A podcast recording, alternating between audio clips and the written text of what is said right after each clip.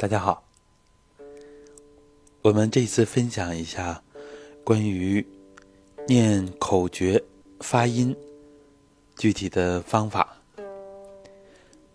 我们一般都听过发音法呢，有三种方式：声念、默念和心念。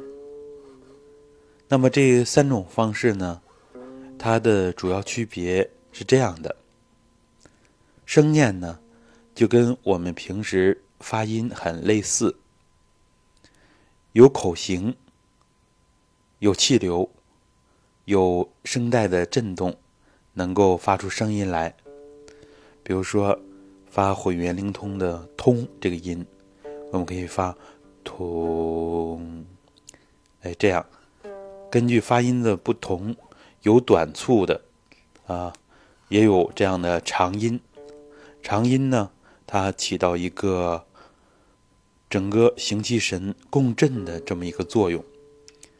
短促的发音呢，比如说我们的倒吸斯，斯，啊，这样就是它是一个比较特别的发音，它是用吸气发音，所以呢，在发音的时候不做特殊说明，都是呼气发音。啊，有的时候会提示吸气发音，实际上就是保持发音的口型，只不过不向外吐气，而是采用吸气这种方式。我们适应一下，熟练一下就可以了。然后第二种方式呢，就是默念。默念呢，相当于只有口型，有气流。但是呢，没有声音。默念呢，说没有声音呢，其实它有一点点，这一点声音呢，就是自己能够听得见，在自己身边的人都听不见。这可以作为我们默念的一个标准。比如说发通的音，通，在功法口令词里边，老师说让大家默念，但是老师呢，为了大家能够同步。知道在念什么，所以老师声音会发出来，然后我们按照老师的提示默念，对，这样就可以。像我刚刚有气流，有口型，但是您听不到声音啊，这就是默念。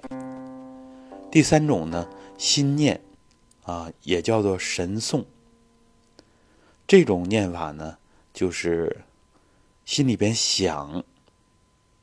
啊，想着这个音，比如说想着嗯，想着这个音就可以了。那么心念也有作用吗？其实这就是要在声念啊、出声念非常熟练的基础之上，它对我们体腔震动啊，包括颅腔、包括四肢啊，尤其五元桩的发音等等，震动的范围会很广。出生念之后，能念得非常熟练了，体内的变化非常丰富。这个时候有基础了，可以转到默念。生念呢，我们也需要下一番功夫。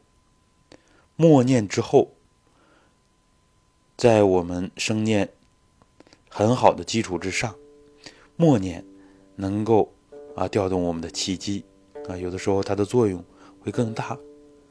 因为我们不突出这个声音，所以对神气的作用会更大。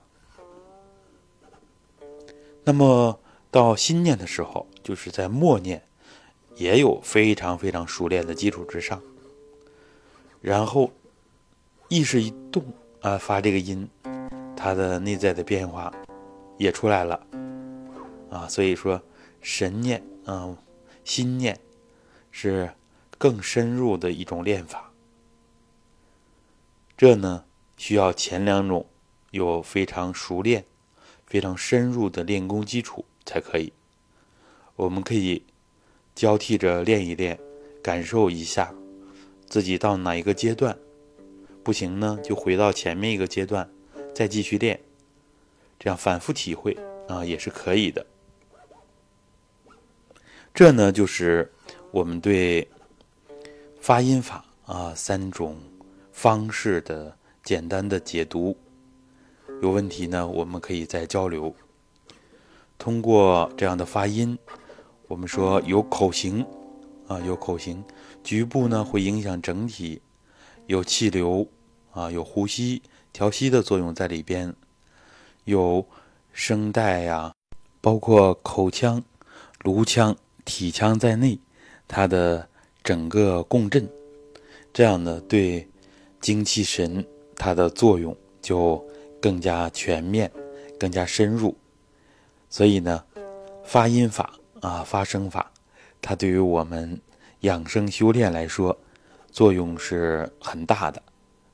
所以呢，我们逐渐要熟练这种方法，有基础的啊，可以练一练这种方法。我们的直腿坐。在熟练了形的练法之后，明劲练法之后，就要加上发音。然后，尤其是五元桩练五脏发音，大家可以听五脏养生功法那个专辑，关于混元窍的发音，关于五脏的发音，那都有。以及呢，我们练一元体的 N 字音啊，都是非常重要的。